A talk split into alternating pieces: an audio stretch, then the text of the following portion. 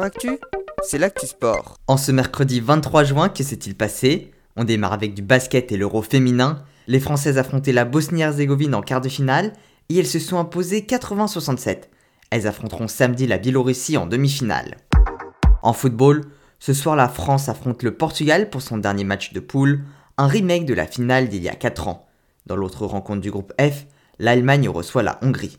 En ce qui concerne les autres poules, dans le groupe D, victoire 3-1 de la Croatie face à l'Écosse, qui sont donc qualifiés pour les huitièmes, et l'Angleterre a battu la Tchéquie 1-0. Les Anglais terminent donc en tête de leur groupe, et la Tchéquie est qualifiée en tant que meilleure troisième. Enfin dans le groupe E, très large victoire 5-0 des Espagnols face à la Slovaquie, qui termine donc deuxième de leur groupe derrière la Suède, victorieuse de la Pologne 3 buts à 2. Cette très large victoire qualifie également les Ukrainiens du groupe C en tant que meilleur troisième. En volée, les Français ont battu les Polonais double champions du monde en titre et actuel leader de la phase préliminaire de cette Ligue des Nations 3-7 à 2. Une victoire qui les assure d'être qualifiés pour les demi-finales de ce week-end. En athlétisme, ce week-end se tiendront les championnats de France à Angers, mais plusieurs grands noms ont déjà déclaré forfait.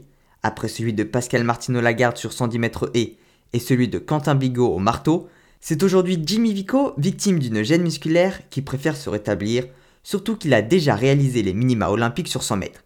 Sur 200 mètres, Christophe Lemaître a également renoncé, mais il n'est pas encore qualifié pour Tokyo. Enfin, Pierre-Ambroise Boss, qui lui aussi n'est pas encore qualifié sur 800 mètres, revient à peine de blessure et n'est pas encore prêt.